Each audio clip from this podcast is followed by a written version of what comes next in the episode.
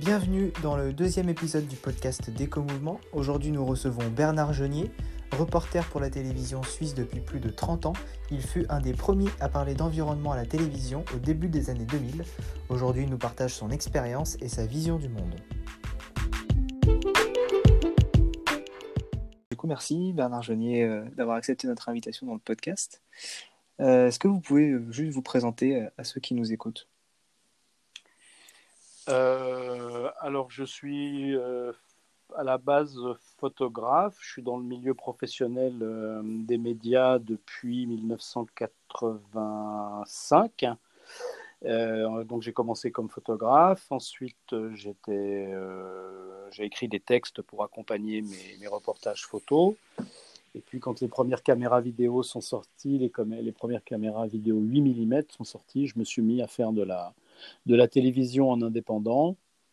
Et euh, j'ai assez rapidement fait des reportages qui m'ont permis d'intégrer à temps partiel la télévision suisse à Genève.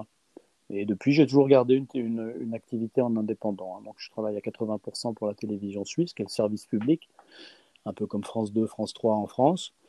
Euh, et, donc, grâce à la télévision, j'ai pu faire des tas de, reportages liés à l'environnement et puis aux travaux euh, à côté. Et puis, bah, à 61 ans, j'approche tranquillement de la retraite. D'accord. Euh, donc, nous, on va s'intéresser justement à, vos reportages sur l'environnement.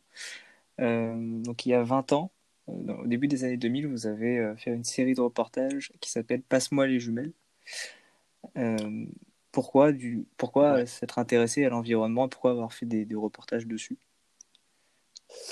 Alors, si vous voulez, moi, je fais partie d'une génération qui est, la génération de l'économie carbonée, hein, dont nous vivons encore en plein dedans, quoi qu'on en dise. On commence à avoir les frémissements d'un certain changement, mais disons, c'est la, civilisation du, tout pétrole, hein, basée sur, la consommation du pétrole.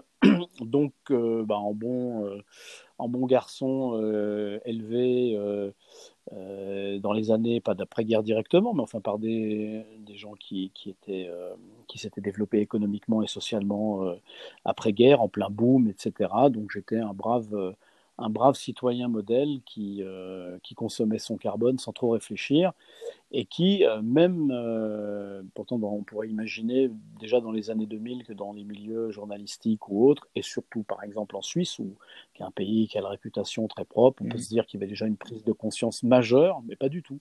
En fait, quand on parlait d'environnement, c'était surtout c'était un prétexte, un alibi. Il y avait deux trois personnes qui en parlaient un petit peu comme ça, mais en fait, pour parler franchement, ça faisait encore rigoler pas mal de gens, y compris moi. Et donc, euh, je voyageais, j'ai toujours voyagé énormément. Et puis, c'est un jour en Chine, euh, j'ai traversé une, vallée. Alors, c'est difficile à, expliquer. La vallée était entièrement euh, couverte par un mur de mousse. Mais c'est un mur qui devait faire euh, au minimum 50 mètres de haut, si vous voulez. Donc, mhm. ce n'est pas, pas juste une mousse euh, sur une rivière. C'était gigantesque. Et je sortais d'un long séjour dans les villes chinoises qui sont, bah, on a vu avec le coronavirus, un bouillon de culture, une, une, humanité qui entassait, euh, les gens sont entassés les uns sur les autres. On a vraiment le sentiment de masse de, de, humaine, industrielle. À l'époque, euh, les Chinois maintenant font beaucoup d'efforts, mais à l'époque, euh, des industries totalement polluantes, c'était, c'était, c'était dément. Et là, tout d'un coup, j'ai eu une prise de conscience. Euh, je, réfléchissais beaucoup pendant ce voyage en Chine à tout ça. Puis c'est la vision vraiment de cette, de cette rivière qui m'a, euh, qui m'a frappé. Et je me suis dit là, il se passe quelque chose. Il faut commencer vraiment à s'intéresser sérieusement à cette question. Et puis j'ai ramé un peu tout seul, j'ai ramé pour imposer cette thématique à la, à la, télévision. Et puis finalement, je suis allé tourner ce qu'on appelle un pilote, c'est-à-dire une émission euh, zéro euh, à mes frais avec une petite boîte de production. Nous sommes allés aux Philippines sur le, sur le front de la, de la pêche à la dynamite et de la pêche au cyanure. Et puis voilà, on a ramené, un, on a ramené un pilote d'émission sur cette thématique-là où les gens détruisaient totalement leur environnement pour gagner une misère. Mhm. Et puis ça a enclenché, donc auprès d'abord de l'émission Passe-moi les jumelles, cette série qui s'appelle Alerte bleue, qui s'est poursuivie dans une autre émission qui s'appelle Territoire 21, qui elle a, a, duré beaucoup plus longtemps et pour laquelle j'ai fait 25 sujets. Euh, alors je les ai pas tous faits, je les ai produits tous, mais je les ai faits. Euh, il y en a certains que j'ai fait faire par des, par des collègues parce que je pouvais pas partout, enfin courir partout autour, de, autour du monde en même temps. Donc on a fait 25 sujets liés à, toutes les thématiques environnementales. Et, euh, puis l'émission s'est arrêtée, euh, arrêtée en 2005.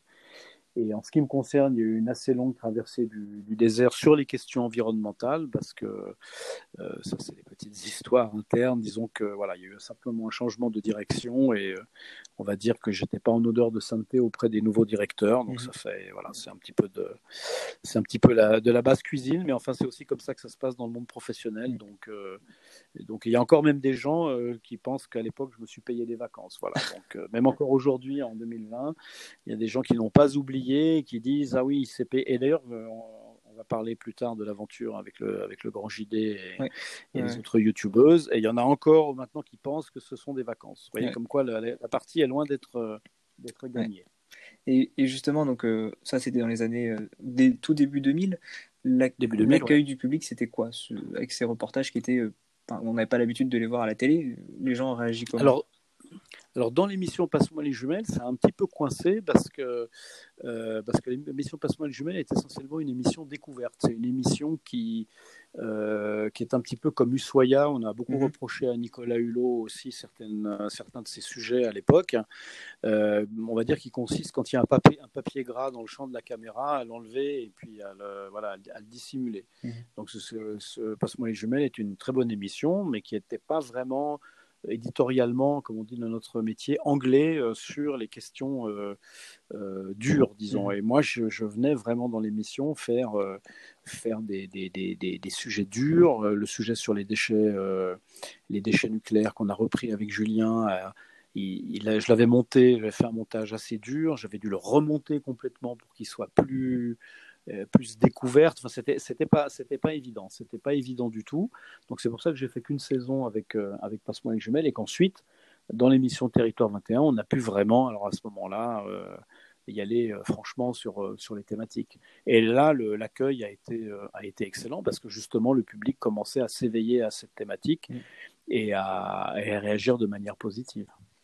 Donc justement, donc en, en 2017, vous avez fait donc un, un reportage avec euh, le Grand JD, donc un youtubeur suisse, euh, où vous êtes retourné, donc vous en avez fait plusieurs, mais surtout un sur, euh, sur l'île de Banks, qui est donc une île au nord-ouest du, Canada, hein, si c'est bien ça. Ouais, c'est ça. Et donc vous étiez déjà allé avec donc, Passe-moi les jumelles, au début 2000. Mhm. Qu'est-ce que vous avez, enfin, quels, quels, sont les changements que vous avez pu observer en 15 ans, 15 ans de différence? Alors, je dirais que ça, c'est le premier de la série de, huit sujets que j'ai fait avec des, avec des youtubeurs, mhm. et c'est celui qui m'a le plus frappé. Mhm. Parce que justement, euh, on s'est retrouvé euh, 15 ans après, quasiment jour pour jour, au même endroit. Mhm. Et comme vous le voyez dans le, dans le sujet, enfin dans la vidéo de Julien, euh, l'Inuit qui me servait de, guide à l'époque a disparu. Il, était, il avait évacué son. Il pouvait plus vivre son mode de vie euh, traditionnel, donc il était, il était parti euh, vivre dans le sud. Je l'ai eu au téléphone, mais en fait, je me suis rendu compte qu'il a. Il devait se sentir un petit peu humilié parce que quand je l'avais rencontré à Pour Passe-moi les jumelles, c'était un fier chasseur qui maîtrisait totalement son environnement. Et là, d'après ce que j'ai cru comprendre, au début, il était il avait l'air tout content de vouloir me revoir. Et puis en fait, euh, j'ai compris qu'en fait, il n'avait pas envie parce qu'il était simplement un, ouvrier qui devait être payé une misère. Et puis il n'avait pas envie de se montrer euh, comme ça. Je l'ai compris notamment en regardant sa, sa page Facebook, etc. Donc je ne pense pas qu'il ait une vie très, très heureuse. Et puis d'un point de vue environnemental, eh bien, simplement, on, était, euh, on partait souvent avec, il s'appelle Floyd, à la chasse aux phoques euh, sur la banquise. Et puis là, il n'y avait plus de banquise. Il n'y avait plus de banquise. Et sur la plage, euh, je ne sais plus si on l'a mis dans la vidéo, mais je ne crois pas. Eh ben, les Inuits, ils font comme nous. Ils ont, ils ont installé des barbecues, euh, des petites tables où ils boivent des bières en, en plein été. D'accord. Et pourtant, c'était à la même saison, du coup, que vous êtes. Exactement à la même saison et jour pour jour. Et là, c'était vraiment. c'était sidérant. C'était sidérant. Les animaux ont complètement changé. Donc nous, on allait euh, chasser le bœuf musqué, on le voit dans le sujet de Passe-moi les jumelles, mm. euh, juste derrière la maison hein, euh, où on était. Là, les bœufs musqués ont migré totalement dans le nord de, de l'île de Banks. ils ont d'ailleurs été victimes d'une maladie qu'ils n'avaient pas avant. Les ours blancs, on les cherche en vain euh, pendant tout leur portage, alors que euh, moi je faisais super attention quand on. J'en ai pas vu non plus quand, euh, quand j'étais là-bas lors de mon premier séjour, mais il y avait des traces. J'avais trouvé un crâne au bord de l'eau. Enfin bon, les, ours blancs, il fallait vraiment faire attention. Alors que là, on n'en a pas vu. donc c'est vraiment un changement. Puis la discussion que j'ai eue avec un avec un des chefs locaux, on l'a pas mis dans la vidéo, euh, ben, c'est qu'ils sont, oui, ils sont quand même fâchés, si vous voulez, les Inuits. Pour eux, ils disent, nous, on est responsable de rien de, de, tout ce changement-là, mm. et, euh, et, on en paye le prix fort. Donc, euh, mm. ils sont pas très, ils sont pas très contents. C'était vraiment le reportage le plus, le plus frappant, si vous voulez, là où on voit vraiment qu'il se passe, on voit vraiment qu'il se passe quelque chose. Oui, on voit concrètement les, effets du, du, réchauffement climatique. Et là maintenant, il y a encore des gens qui, moi je comprends pas, qui persistent à nier les choses parce que désormais les choses, on les voit, mm. les changements, on les voit chez nous. Moi, je vis dans les, je vis dans les Alpes, hein, donc le changement, il est, on, le voit ne serait-ce qu'en n'importe qui peut, qui va à Chamonix peut prendre le train du Mont-en-Vert et aller à la mer de glace. Et en descendant l'escalier de la grotte, il verra les repères que les, que les gens de Chamonix ont placés, euh, qui montrent où était le glacier en c'est plusieurs, euh, plusieurs dizaines de mètres. Euh, oh, c'est énorme. C'est énorme. Et c'est bientôt la, grotte de glace. Je pense que ça sera bientôt terminé.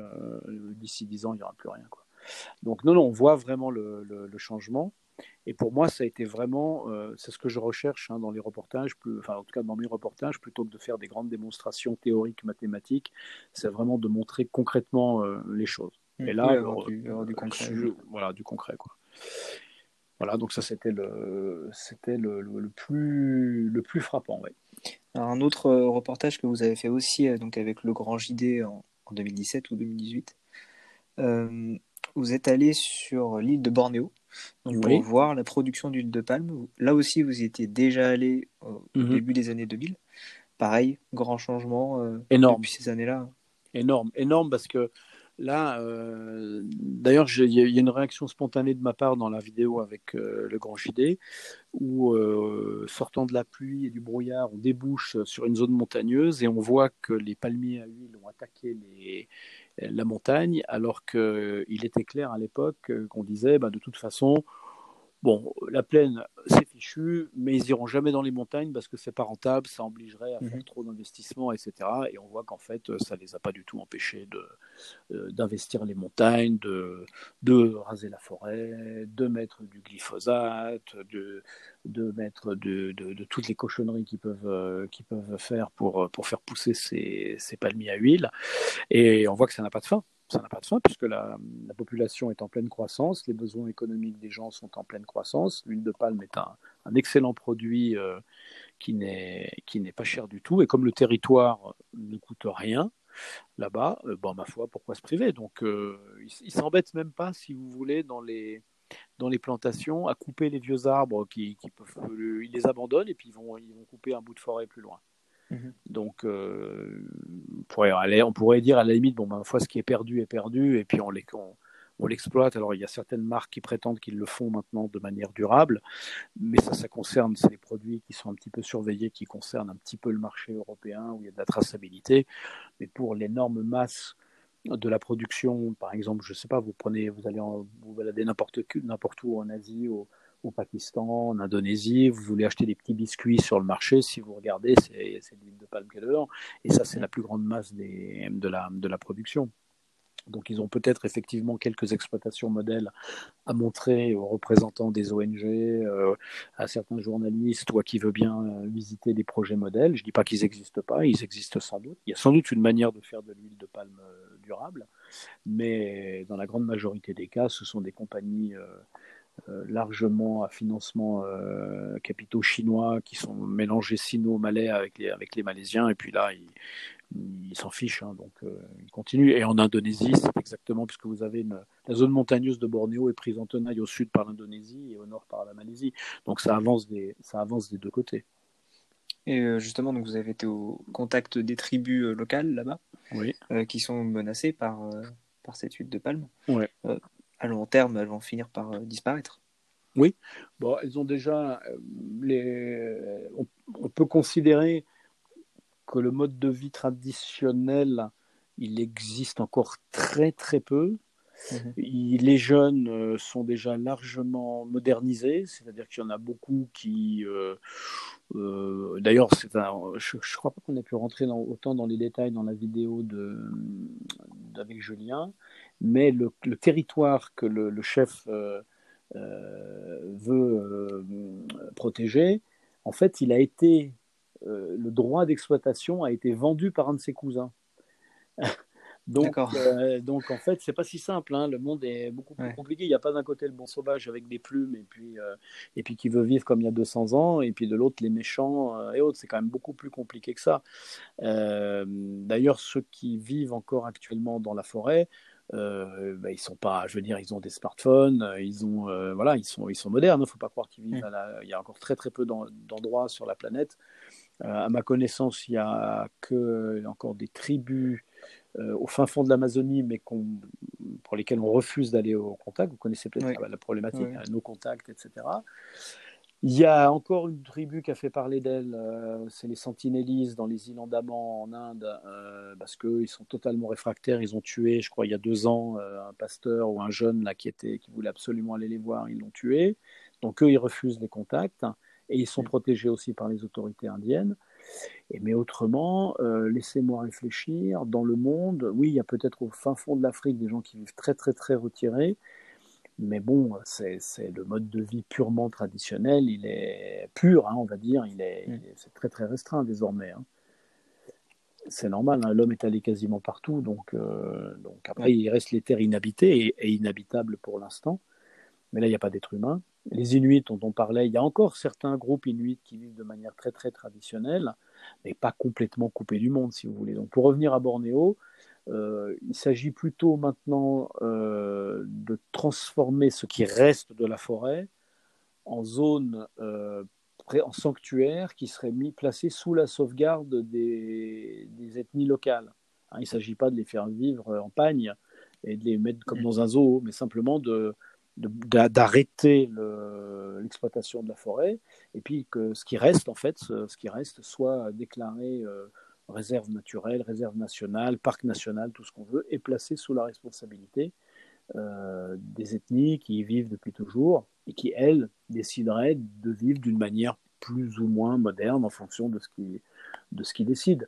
Mais on, voit bien, euh, bien qu'il y a quand même encore des gens, même quand même quelques jeunes qui restent attachés à la, bah, en fait, si vous voulez, le phénomène est très simple. Euh, vous avez la même chose en Afrique.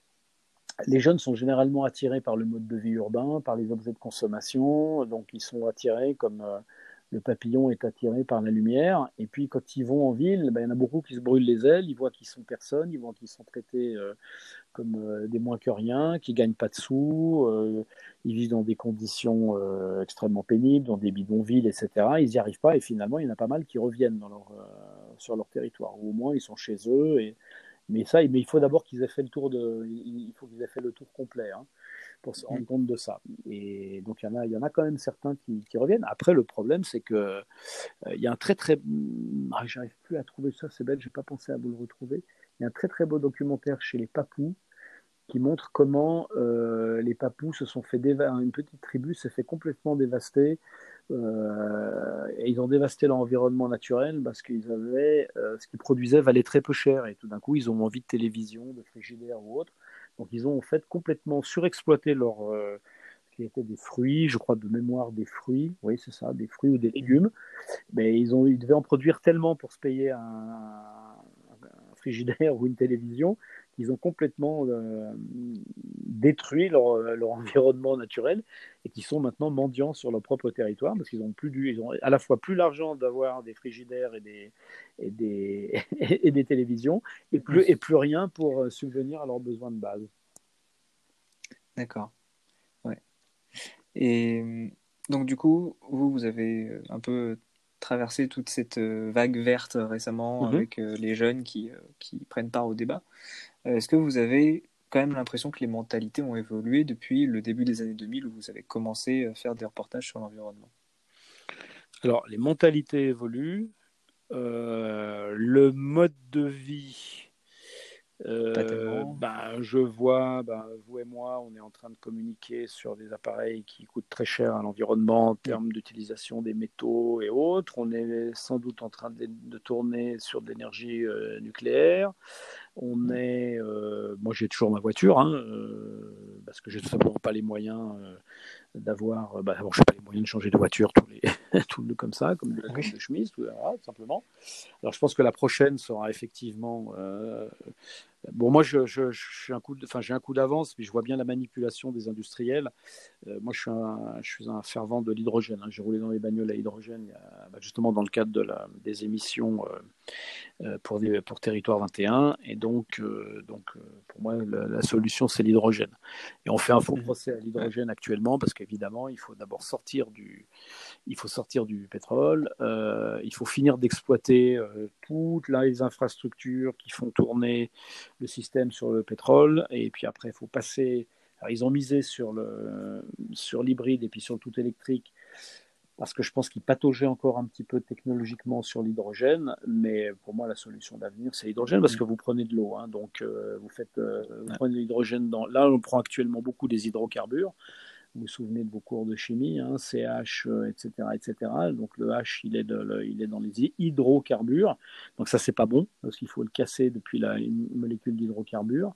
Mais si vous le prenez dans l'eau, H2O, vous devez faire, euh, vous devez casser la molécule d'eau euh, au moyen d'électrolyse. Alors pour l'électrolyse, il faut beaucoup d'énergie et malheureusement la voie royale c'est nucléaire, euh, c'est nucléaire hydrogène. Donc euh, pour l'instant, parce qu'on n'arrive pas à générer assez d'énergie avec les renouvelables pour euh, alimenter en hydrogène tout le parc, euh, parce qu'il n'y a pas que le parc euh, automobile. Hein, avec la pile à combustible, vous vous fournissez l'éne- l'énergie à des immeubles entiers, à votre maison, Voilà. etc. La station spatiale internationale fonctionne Bien avec sûr. une pile, une pile Voilà. hydrogène. Donc, euh, donc là, si vous voulez, c'est là pour moi, c'est la voie, c'est la voie royale. Après, les gens ont dit oui, mais il y a du platine dans la dans la pile. Euh, Mais maintenant, je crois qu'il y a une, une entreprise qui a trouvé une, une alternative au platine, qui est donc qui est beaucoup moins cher. Donc en fait, on, on se rend compte que si on veut, on peut. Donc, euh, donc euh, là, on a fait un reportage dans la dernière série, dans une autre émission que vous avez ratée, qui s'appelle On a marché sur la Terre, où on a fait travailler d'autres youtubeurs suisses. Et euh, il y en a une qui est allée, euh, des youtubeuses suisses qui est allée voir le ferry électrique, qui s'appelle Hélène au Danemark, et qui, euh, qui est un qui est alimenté par des piles suisses de marque Leclanché. On discutait avec le fabricant de. À la base, Leclanché, moi, quand j'étais gamin, c'était des piles pour les lampes de poche. hein. Maintenant, ils font des batteries pour, euh, pour, les, pour les bateaux et pour des grosses installations. Et je posais la question. Euh, est-ce que vous voyez une limite technologique? Ils disent, pour l'instant, on ne voit pas de limite. La seule limite, c'est le, c'est le pognon que ça coûte et les investissements qu'il faut faire. Mais disons, d'un point de vue purement scientifique, mathématique, technologie, technologique, il ne voit pas de limite au développement de l'autonomie et de la performance des batteries, par exemple. C'est super. Oui, alors qu'avec euh, avec la voiture électrique, on commence à en voir les limites. Bah, forcément, si on met des, si on met des batteries Oui. performantes dedans, euh, c'est pour ça qu'il y a Tesla qui est à fond dans, son, dans sa super batterie, etc. Non, il n'y a pas tellement de, il n'y a pas tellement de limites. Après, la question, c'est le, c'est le, euh, bah, c'est l'extraction euh, et le coût humain et le coût en carbone finalement en amont. Hein. Bah, ça, vous avez Essayer de l'extraire Bah oui, plus propre possible. on arrive à quelque chose de propre, mais comment est-ce qu'on fait en amont quoi? Et en amont, je crois que le bilan est, le bilan n'est pas si, est loin d'être bon. Hein. Oui, il y a encore du, encore du Donc, travail. sur un, mo- un moteur électrique, vous avez un rendement qui est superbe par rapport à un moteur, euh, par exemple, un moteur à explosion qui, de mémoire, euh, a un rendement de 30%, je crois, qui est assez- très faible, alors qu'un électrique, vous êtes à 90% en fait de rendement. Donc, euh, vous avez beaucoup moins de pièces embarquées, beaucoup moins de pièces à, à fabriquer. Enfin, c'est beaucoup plus simple, etc. Donc, c'est bien meilleur. En revanche, pour créer tous les composants euh, en amont, euh, le bilan, euh, parce que là, dans tout ce qui est le, le gros problème que nous pose actuellement le, le changement total de parce que enfin vous parliez de la prise de conscience des jeunes. Moi je ne crois que ça va pas vous faire plaisir, mais je ne crois qu'aux méthodes coercitives. Hein, le volontariat, euh, fermer le robinet pour quand on se Ah oui, non, mais ça c'est sûr. Hein, on est du même avis là-dessus. C'est bien gentil, mais non, non, j'y crois pas une seconde. Donc il y a que on est du même avis là-dessus. Il y a que la coercition qui va fonctionner. Mais le problème qu'on a, c'est qu'après, il faut que les gens ils puissent se payer les trucs. Et on a tellement mm. amorti euh, la technologie, euh, tout pétrole, etc. C'est-à-dire qu'on est, c'est extrêmement compétitif. Alors c'est de la, mm. euh, c'est de la merde pour parler franchement, mais mais on sait tellement faire. Et, ça reste le, ah moins, le moins, cher. Ça coûte, ça coûte rien du tout. Donc avant que ce soit aussi performant et pour permettre à des, à des parce que c'est bien joli de faire rouler des, des bobos parisiens et puis les bobos suisses ou les pays qui, ont, qui ont suffisamment de moyens, il n'y a pas de problème, on va y arriver. Mais comment est-ce que vous allez convaincre euh, un milliard d'Africains qui sont en train d'accéder, euh, pour la, plus grande partie d'entre eux, à une certaine forme de modernité euh, Tous les gens qui, en Chine, en Indonésie, en Inde, etc., au Pakistan, là, au Bangladesh, etc., on parle de milliards d'individus. Et, euh, et, eux, ils n'y peuvent rien, les pauvres. Hein. je veux dire, c'est pas de leur faute. Hein. ils sont juste extrêmement nombreux. Et ils ont envie que d'une seule chose, c'est d'accéder à, Vous savez, le, la grande euh, tragédie de la, de la planète. Hein, euh, alors ça, ça fait bondir les gens. Il y a controverse, mais j'assume ce que je dis en tout cas en ce qui me concerne. C'est bien évidemment la surpopulation. Je ne crois pas une seule seconde à ce qu'on dit, c'est-à-dire oui, oui, oui, il suffirait de mieux gérer les ressources, il n'y a qu'à Faucon, il faudrait faire ceci, il faudrait faire cela. Le temps qu'on discute de ça, de ce qu'il faudrait faire, vous avez, un, vous avez le World Population Clock là, sur Internet, et toutes les secondes, bing, bing, bing, bing, ça tombe. Hein. Donc pendant qu'on discute et qu'on fait rien, ça continue d'avancer. Donc de toute façon, euh, il y a un nombre de gens. Euh, alors, on nous annonce toujours le pic de décroissance. Que, moi, quand j'ai commencé, c'était à 9 milliards. Maintenant, c'est à 10 milliards. Maintenant, on dit que c'est à 11 milliards qu'on va commencer à décroître. Alors bon, peu importe, mais si, si, 11 milliards euh, de personnes ont le niveau de vie euh, de la Suisse et sont raisonnables, il n'y a pas de problème. Mais ce que il suffit de voyager un petit peu pour voir l'état de, pauvreté finalement dans lequel vit la, la, planète. On voit que les gens en plus euh, se concentrent de plus en plus dans les villes. c'est un des succès des Nations Unies. On travaillait beaucoup avec les Nations Unies lors de la première, année de Territoire 21. Ils avaient sponsorisé notre série. Et un, des, un de leurs goals millénium, c'était le sortir de la pauvreté. Ben, ils y sont arrivés, c'est-à-dire qu'il y a effectivement, contrairement aux images de misère que, que mes collègues euh, diffusent souvent, la population de la planète, d'un point de vue statistique, son niveau de vie global a quand même augmenté. Il y, a, il y a chaque année des, dizaines de millions de personnes qui sortent de la grande pauvreté. Mais donc, s'ils sortent de la grande pauvreté, c'est heureusement pour eux, c'est qu'ils accèdent à un niveau de vie plus confortable. Depuis qu'il vit dans des grottes, l'être humain n'a cherché qu'une seule chose, c'est la sécurité et le confort. Euh, on, va reparler, si on reparle rapidement de la vie rêvée, soi-disant, euh, au fin fond des montagnes du Tibet ou des forêts de Bornéo, il euh, faut reconnaître que vu euh, depuis chez nous, c'est très sympa d'y passer 15 jours, un mois, mais d'y vivre, euh, quand vous avez un problème de dents ou une plaie infectée ou un gamin qui va pas bien, mmh.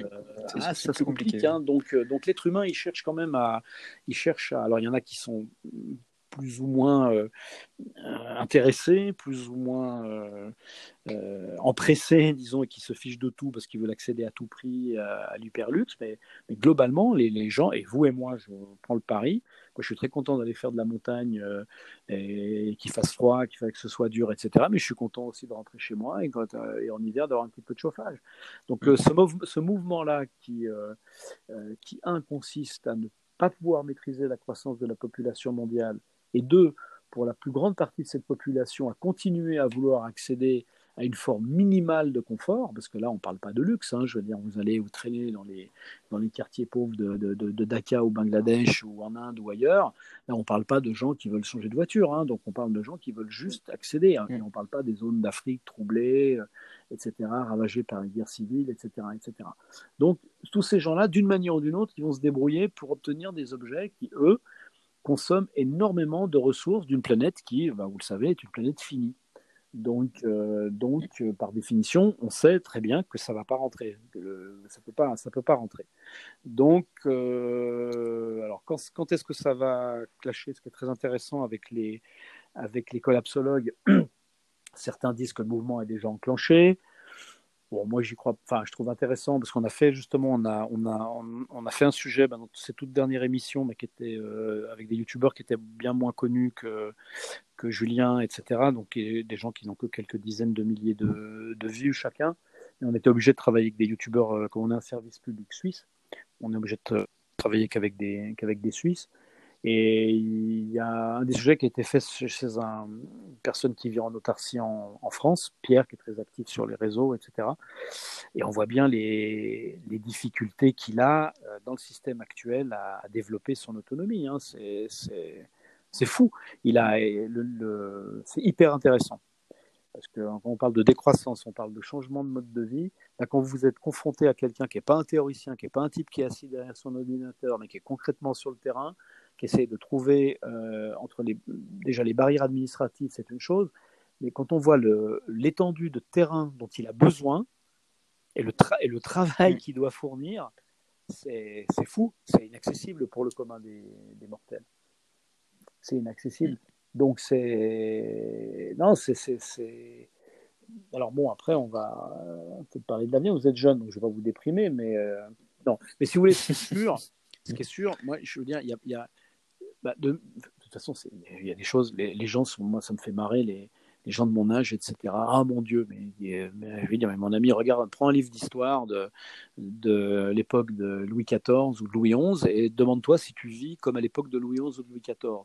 Donc votre génération ne vivra pas comme la mienne, euh, vos enfants euh, ne vivront pas comme vous et, comme moi, je ne vis pas non plus. Moi, quand je regarde les photos de mes arrière-grands-parents, ils étaient dans des fermes, euh, ils étaient dans des fermes. Hein. donc voilà, il ne faut pas être, comment dirais-je, déprimé, découragé, parce que le monde d'avant va changer. Oui, il va changer, c'est clair. C'est clair. Mm. Alors moi, je suis un peu frappé par la vitesse à laquelle il change. Je ne m'attendais pas à ce que ça aille si vite voilà, donc, euh, mais, en même temps, il y avait un très très bon météorologue qui nous parlait dans l'émission Territoire 21 en 2003, c'était sur les changements climatiques. Et le pauvre monsieur était excellent, mais il n'était pas très bon face à la caméra malheureusement. Mais en revanche, euh, ses conclusions, c'est un des experts du, du, GIEC, et il disait, euh, on va, là il parlait de la Suisse, hein, donc on voit d'ici à 2050 euh, l'apparition progressive d'un climat de type méditerranéen en Suisse, avec une augmentation de la limite pluie-neige entre 2 et 300 mètres, et l'apparition de nouvelles espèces végétales, etc. C'est exactement ce qui est en train d'arriver. C'est exactement ce qui est en train d'arriver. Ce qu'il y a de terrible dans cette affaire, c'est que les scientifiques ont raison, qu'on ne veut pas les écouter. Oui, il y, a, 97% des, scientifiques qui sont d'accord pour dire qu'il y a un réchauffement qui est inévitable. Et un changement. Euh, qui est urgent d'agir. Il y a un consensus là-dessus. Mais... Et, grosso modo, ça frémit, ça bouge, ça roule en trottinette, euh, mm. ça roule en Tesla, ça roule en Zoé. Euh, ok, ça bouge, c'est bien, c'est bien, nous, bien. Mais... Nous on, le voit en France avec la, la Convention citoyenne pour le climat qui a été lancée et qui n'est pas pour l'instant une réussite parce que bah, il y a un gouvernement qui, euh, ne veut pas forcément prendre des mesures euh, à la hauteur du, bah, problème. Le, problème des politiques, c'est qu'ils agissent, et leur, leur, temporalité, leur espace temporel. Alors, moi, je suis pas contre le, je suis pas pour qu'on dise, euh, c'est tous pourris, euh, etc. Non, c'est juste la structure, c'est la structure de la, la nature même de l'homme politique dans une démocratie qui fait qu'il a, il a peu de temps pour agir parce qu'il a, il y a des élections, et des mm. échanges électorales, etc. Oui, il a une logique. De, et puis il doit, les gens lui font confiance quand même, quoi qu'on en dise. Euh, je veux dire, moi, je, fais une légère digression sur la crise actuelle. Euh, bon, on est d'accord que c'est parfois n'importe quoi, mais j'aimerais pas être à leur place, hein, parce que euh, voilà, ah oui, là, sûr, franchement, ça ne ah pas rigoler tous les jours. Donc eux, ils sont confrontés, il y a des gens qui les ont élus, certains sont, moi je, connais des tas d'élus locaux qui sont des gens d'extrêmement bonne foi et qui sont totalement dédiés à leur, euh, à leur mandat, qui sont au service de la communauté. Ils sont pas pourris, ils touchent pas de, ils touchent pas de, de, de, de commission, euh, euh, ils font du mieux qu'ils peuvent, etc. Mais bon, ils sont tenus de, rendre des comptes et puis d'avoir des résultats. Donc, tout ce que demande, euh, euh, comment dirais-je, l'adaptation au changement à venir, c'est des, des, choses qui sont à moyen terme. C'est sur 10, 10, 20 ans, 30 ans qu'il faut, qu'on voit, faut prendre des actions maintenant pour, et on n'en verra le résultat que dans 10, 20 ou 30 ans. Et là, malheureusement, ils sont coincés parce que tous les jours, ça, ça crie en bas de, dans la rue, euh, les problèmes sociaux, les problèmes ceci, cela. Donc, je crains malheureusement que les, les solutions ne s'imposent de, et, que là, pour le coup, ce soit la nature qui, de manière coercitive, nous impose euh, euh, de changer les choses. Regardez les intempéries dans la vallée de la Roya, etc. Et ben là, on a beau dire tout ce qu'on veut, ben, quand vous prenez la nature sur la tête, ben, c'est la fin, c'est la fin de l'histoire, hein, tout simplement. Mm. C'est la fin de l'histoire. Donc, euh, il y a un moment, euh, malheureusement, je crois que, que ça va pas, il va se, il va se passer. Euh, vous prenez le, le, grand phénomène de fond qui est en train de. Là, vous pouvez, il y a énormément de littérature là-dessus, sur la fonte du pergélisol, du permafrost. quand vous regardez les, réseaux, les régions concernées et les superficies concernées, et les, bah, il y a non seulement le carbone qui est dans le sol, mais il y a le méthane, etc. Je veux dire, et certains, certains ah virus aussi qui sont fermés euh. C'est monumental. Ces masses qui sont en train de se mettre en mouvement, c'est monumental.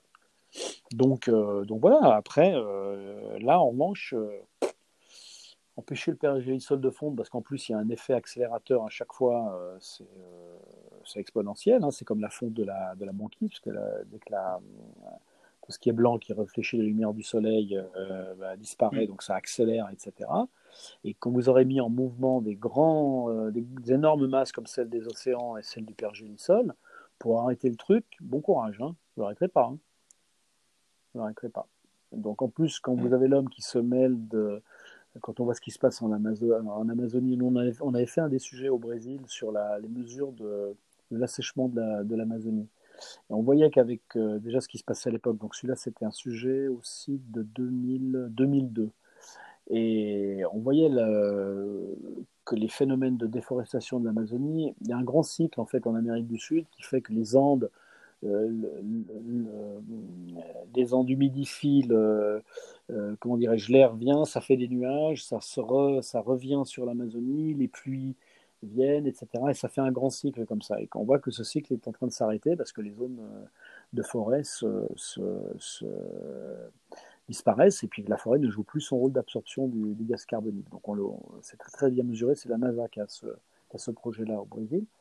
Et, euh, et puis c'était sans commune mesure déjà à l'époque avec, euh, enfin, ce qui se passe maintenant. Je veux dire, les gouvernements comme Bolsonaro sont engagés. Il y a une énorme pauvreté au Brésil. Ils sont engagés dans une colonisation et une surexploitation de leur, de leur territoire.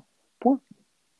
Mais quand on leur fait la leçon, ils disent Vous avez fait la même chose en France. La France, c'était à l'époque des Gaulois, c'était une forêt de chêne, hein, donc était couverte. Euh, voilà, bon, on, a, on, a, fait la même chose. C'est pas la même taille, c'est pas la même taille, hein, parce que la projection de Mercator nous, nous, montre mal. Là, il suffit d'aller au Brésil pour se rendre compte de l'immensité de, des territoires qu'on traverse. Hein. donc c'est une fausse idée, là, cette projection euh, classique de la, de la, carte du monde à plat est totalement fausse. Le Brésil, c'est un énorme pays, donc, euh, quand ils sont en train de détruire des zones, c'est énorme, c'est énorme, énorme, énorme, énorme, énorme.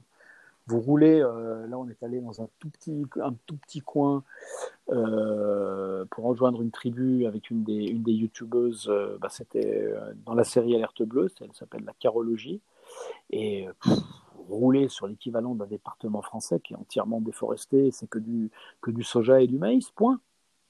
À part les deux, trois montagnes et collinettes que vous croisez, tout le reste est, tout le reste est fichu. Et puis les, les les, les, les, le bétail. Mais comme ils ont un truc complètement. Euh, ils s'en fichent du. Bah, comme je vous le disais, le, terrain, le, le terrain coûte rien. Donc ils ont déforesté d'énormes parcelles de, de forêt pour faire paître des bovins qui pèsent euh, voilà, sur des immenses trucs, parce que bon, finalement, euh, ils les laissent là-bas librement. C'est vrai que, c'est à part ça, c'est mieux de les laisser libres que de les entasser dans des, dans des stabulations et dans des, dans des étables, hein, ça c'est sûr, mais, mais ça consomme un, un terrain. C'est fou. C'est fou. Tout ça pour consommer mm. de, de la viande. Euh, il y avait il y avait un sujet qu'on avait fait qui était passionnant aussi dans la série, euh, la première série Alerte Bleue, déjà Alerte Bleue, donc euh, Passe-moi les jumelles Territoire 21, qui était un comparatif entre les modes de vie américains et chinois. Moi, j'avais tourné la partie chinoise avec une famille chinoise, puis j'avais une collègue qui avait tourné aux États-Unis. Et le, euh, un des trucs qui m'avait le plus frappé, c'était le comparatif à la fin de la journée, les ordures de la famille américaine et de la famille chinoise famille américaine, c'était une poubelle entière de, multiples choses et tout. Et la famille chinoise, c'était un petit sachet d'épluchures. Et, et, mhm. ils habitaient dans un, une structure d'immeuble. Et la poubelle commune pour tout l'immeuble, c'était, eh ben, je ne sais pas, il y avait combien de logements? Il y avait au moins 400 logements, je vous dis, au moins au moins 4 ou 500 logements. Hein. Je parle euh, donc à x2, x3, donc, euh, donc 1500 personnes. C'était un, c'était un container. Un container. Et quand vous regardiez le. J'avais accompagné la, la fille de, la famille qui mettait son petit sachet d'épluchure. Et puis dans le container, c'était juste des tout petits sachets de rien du tout. Et un container suffisait à accueillir les ordures de, de, de, de tous, de tous ces logements-là. C'était très très frappant quand on voyait la débauche, euh, voilà. Donc, euh, donc euh, je peux, là on digresse, on s'éloigne un petit peu de, de quoi on parlait. Que, si vous me faites parler, je peux parler toute la nuit. Hein. Les 30 minutes vont passer. Hein, une dernière, une dernière question pour avant de conclure. donc aujourd'hui, vous avez concrètement vu donc les effets du réchauffement climatique, comme on l'a vu, les effets de, de la consommation d'huile de palme, de la production de soja au quotidien, ça se traduit par quoi? Qu'est-ce, qu'est-ce que, Quelles leçons vous en tirez, vous, dans votre, dans votre euh, À titre personnel? Oui, à titre personnel, dans, dans, votre manière de vivre, dans votre manière d'agir. Euh, moi, je suis comme tout le monde. Je suis euh, pris dans un corset de.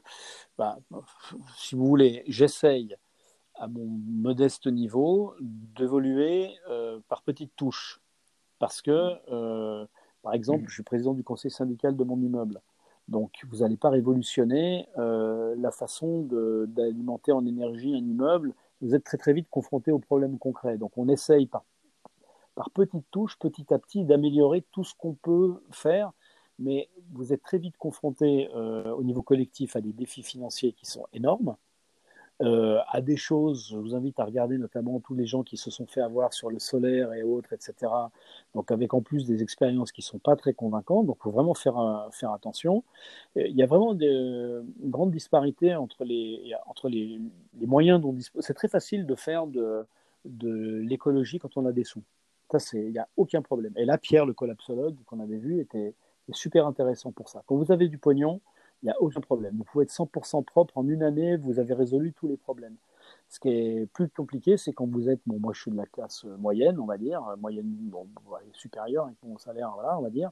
Et, euh, là, même moi, euh, j'y arrive, mais comme je vous dis, je, oui, oui, je vais changer la voiture. La voiture sera, euh, comme on disait tout à l'heure, est-ce qu'elle sera vraiment plus propre en étant électrique Par exemple, moi je descends au travail en deux roues. Voilà, je descends en deux roues.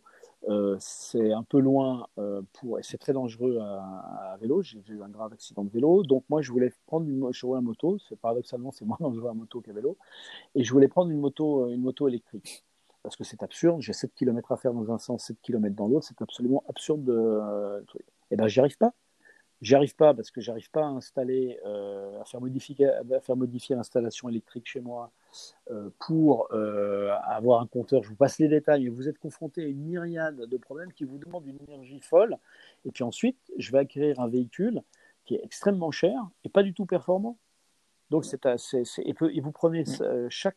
Euh, euh, alors après, vous allez me dire, oui, mais parce que tu es vieux et puis tu veux pas vraiment, au fond, tu veux pas vraiment changer. Et vous aurez sans doute raison. C'est pour ça qu'il faut.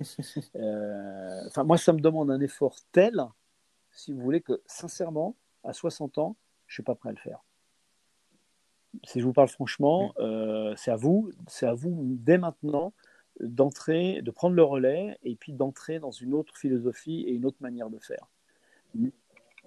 Voilà. Ah, c'est justement ce qu'on essaye de, parce que demander, à des gens de je vous dis, je le fais du mieux que je peux.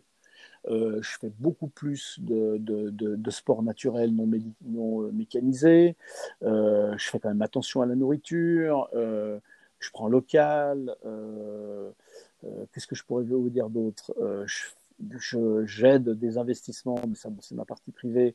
on parlait notamment de l'économie.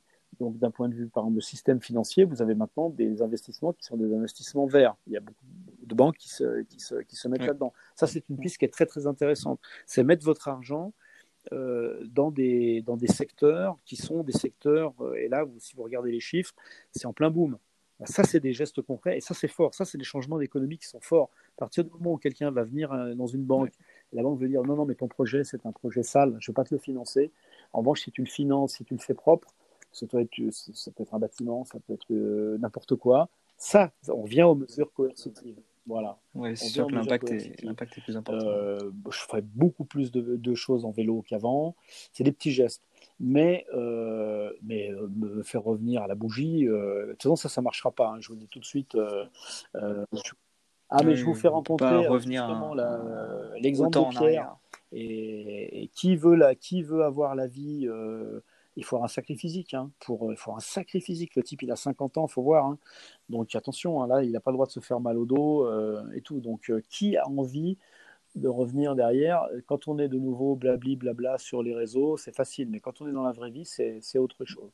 Maintenant, néanmoins, si vous, vous arrivez à ne pas vous mettre le fil à la patte, euh, parce que c'est difficile une fois que vous l'avez, de tous ces fils qui nous relient à la, au système ancien, si vous rentrez euh, d'une autre manière, euh, moi je pense que vous avez, vous avez toutes les cartes en main. Si vous acceptez de ne pas avoir, de pas changer d'iPhone tous les, tous, les, tous les ans, si vous acceptez de ne pas prendre euh, EasyJet ou d'autres compagnies pour juste aller faire un petit week-end cool à Barcelone, moi j'ai rien contre les week-ends cool à Barcelone, mais si vous voulez, si vous regardez le bilan carbone, c'est surréaliste. Hein. Euh, si vous acceptez de ne pas avoir forcément le dernier vêtement hyper à la mode pour faire bien ou la dernière paire de sneakers euh, et, tout, euh, vous allez y arriver. En revanche, ça ne va pas être facile. Hein. Si vous voulez, ce qu'il y a de fou, ce que j'ai la, conclusion, puis je vais arrêter de vous, prendre trop de temps, mais c'est de se dire quand vous voyez, comme je vous l'ai dit, au début j'étais un incroyant, on va dire, hein. et puis après en ayant fait trois fois le tour du monde, en étant sous ces pays, de voir l'interaction entre tous les problèmes, on voit, on, voit les, on, voit les problèmes. Et on voit en même temps toute la capacité positive que l'on a et les solutions qui sont apportées demain. Et quand vous avez une espèce vivante, l'homme, qui a à la fois tous ces problèmes à affronter, mais qui en même temps a tout ce concentré d'intelligence, de solutions à portée de main, et qui ne le fait pas, ben, moi, je me dis que si elle doit ou souffrir ou disparaître, euh, elle peut s'en prendre qu'à elle-même d'un point de vue collectif. Parce qu'on a tout. Si on n'a pas le temps, mais si on reprend toutes les solutions possibles, on les a. Mais non, on ne fait pas. Mm. On voit ce qui nous arrive, on a, on a, les, on a, la, on a moi je persiste à penser qu'on a la technologie pour le faire. Euh, on a toutes les clés, euh, il faut qu'on les deux, trois trucs, mais on a les clés pour le, pour, pour le changement et on ne le fait pas. Eh ben, avec la galère, qu'est-ce que vous voulez que je vous dise? Quand on est con à ce point-là, pour parler franchement, euh, collectivement, euh, bah, bah, voilà, on verra. Mais je sais pas, pour moi, c'est pas ça ne doit pas être un motif de découragement pour les jeunes comme vous. C'est, juste qu'il faut, euh, il va falloir que vous agissiez de manière un petit peu plus musclée, que vous pesiez un petit peu plus fort dans la balance pour, pour imposer les changements. Un peu plus ferme. Parce que sinon, on ne bougera pas beaucoup. Voilà. Bon courage à vous. Merci beaucoup, Allez. Genier, de, nous avoir prêté euh, votre temps.